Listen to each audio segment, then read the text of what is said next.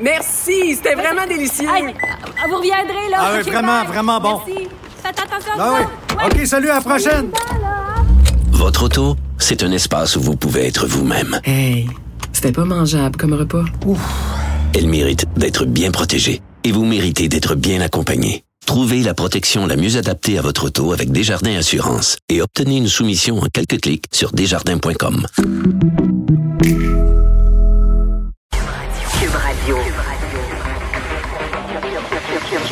Cube Radio. En direct à LCN. Retrouve Mario Dumont dans son euh, studio de Cube. Alors, euh, Mario, M. Legault a toujours dit là, qu'on il prenait des décisions en fonction de- des avis de la santé publique. On les a, ces avis, euh, qui nous montrent que le gouvernement a souvent été plus sévère. On a presque envie de dire heureusement, là, avec le, le bilan qui est le nôtre, la difficile deuxième vague qu'on a vécue. Ben, moi, je suis l'exception. Je sais que tout le monde crie toujours à la transparence. Moi, j'ai jamais trouvé utile qu'on présente ces avis de santé publique parce que ce qu'on a besoin de connaître comme population, c'est les décisions du, euh, du gouvernement, euh, les avis de tous les experts. À part que moi, j'ai jamais compris, à part que créer de la confusion puis montrer des doubles messages, quelle était l'utilité euh, de ça. Et là, il arrive ce qui devait arriver. Là, tout le monde est insatisfait parce que d'abord, d'un côté, euh, il y a des gens qui disent, ah ben, le docteur Arruda, là, on a toutes les preuves, il est pas compétent, etc. Lui, il aurait, il aurait pas pris les mesures. Une chance que François Legault et son équipe étaient là. À l'autre extrême, Là, vous avez des restaurateurs, vous avez des propriétaires de gym, des propriétaires d'établissements qui disent Ah, le scientifique, le docteur, lui aurait pas fermé ça. Fait que François Legault, il est, il est sauté ben raide, là, il est pour le pour le plaisir de nous fermer puis de nous détruire, il nous a fermé alors que c'était même pas demandé par la science. Puis- et tout ça est d'un absurde absolument total. Toutes ces discussions-là sont d'un absurde. Donc, ça ajoute de l'huile sur le feu pour toi. là. Totalement. À mon avis, là, la réalité, c'est qu'on a élu un gouvernement pour décider. Il s'est retrouvé qu'une pandémie que personne n'avait vu venir se retrouve avec des décisions d'une difficulté sans précédent.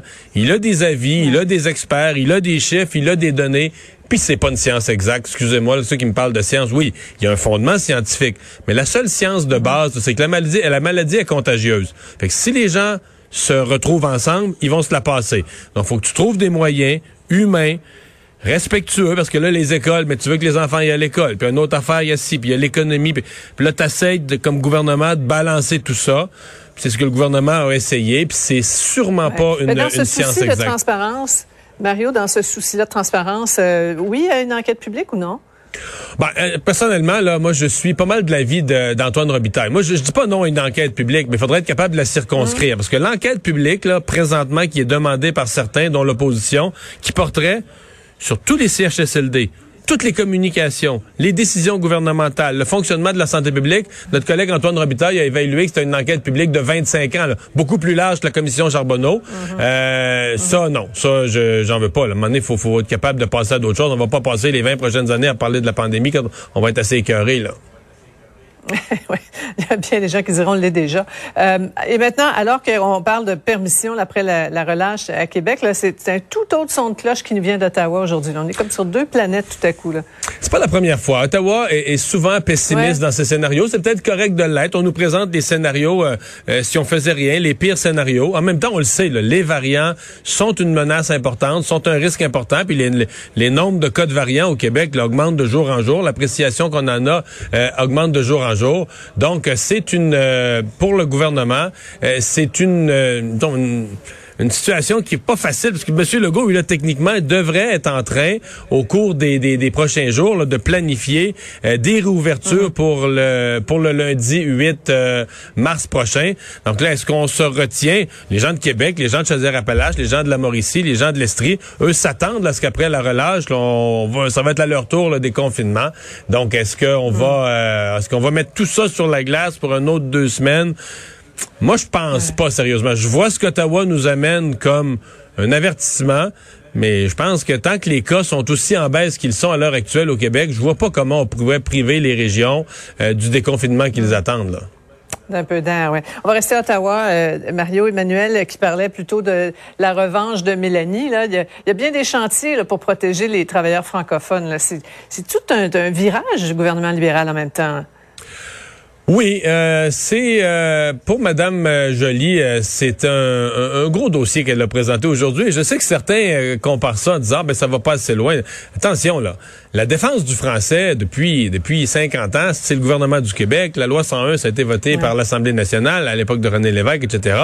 Euh, le gouvernement fédéral jusqu'à aujourd'hui, souvent c'est même opposé là, parce que par exemple quand la loi 101 a été déposée, Pierre Elliott Trudeau avait décrit ça comme une horreur, avait annoncé que par tous les moyens il allait la combattre, etc. Alors que le gouvernement fédéral aujourd'hui, que, que Mélanie Joly, comme ministre responsable des langues officielles, dépose une réforme dans laquelle elle dit le noir sur blanc dans ses documents, le français recule au Québec.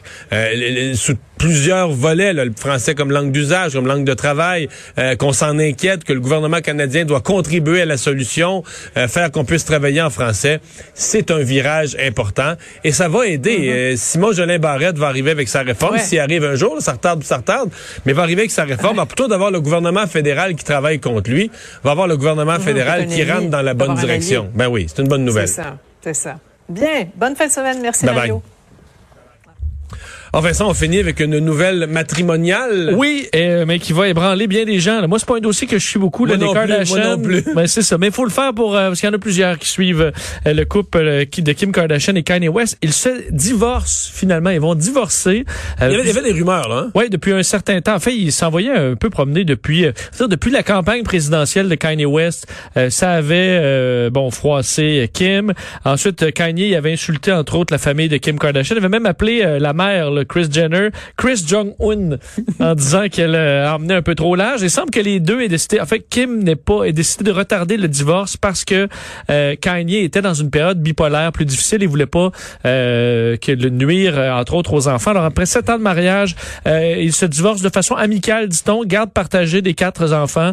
Euh, il y Et avait- elle, a- elle aurait pu devenir la première dame quand Kanye West va être président des États-Unis. Oui, mais là, euh, Ça arrivera pas. Oui, euh, peut-être se matcher avec The Rock puis avoir plus de chance. Mais ils avaient entre autres une entente prénuptiale, personne ne la conteste, alors ça va bien. Ils ont embauché, semble-t-il, la reine, là, la queen des séparations de célébrités, Laura euh, Wasser, une des top avocates aux États-Unis, euh, qui avait entre autres, qui s'est occupée du, euh, du divorce de Angelina Jolie, entre autres. Alors, ben voilà, c'est terminé euh, pour euh, le couple Kanye West et Kim Kardashian. Mais t'as pas l'air sûr que Kanye West va être président des États-Unis? J'ai des doutes. euh, Ouais. J'ai des doutes. peut-être. euh, ouais, j'ai des gros doutes. D'ailleurs, il s'était présenté cette année en Oui. rappelant qu'il a eu peut-être une poignée, euh, Une poignée et demie de une vote. poignée et demie de vote. Alors, il est encore loin du compte.